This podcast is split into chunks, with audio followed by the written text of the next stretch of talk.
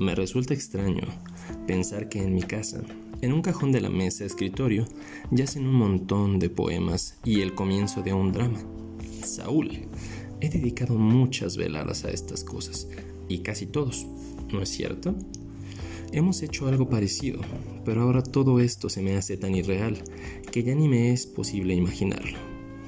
Desde que estamos aquí, nuestra vida anterior ha quedado rota sin que nosotros hayamos tomado parte en ello.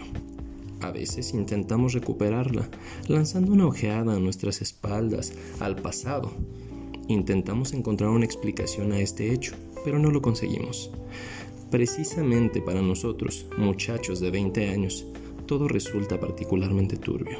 Para Krupp, Müller, Lear, para mí, para todos nosotros a quienes Cantorek señala como la juventud de hierro.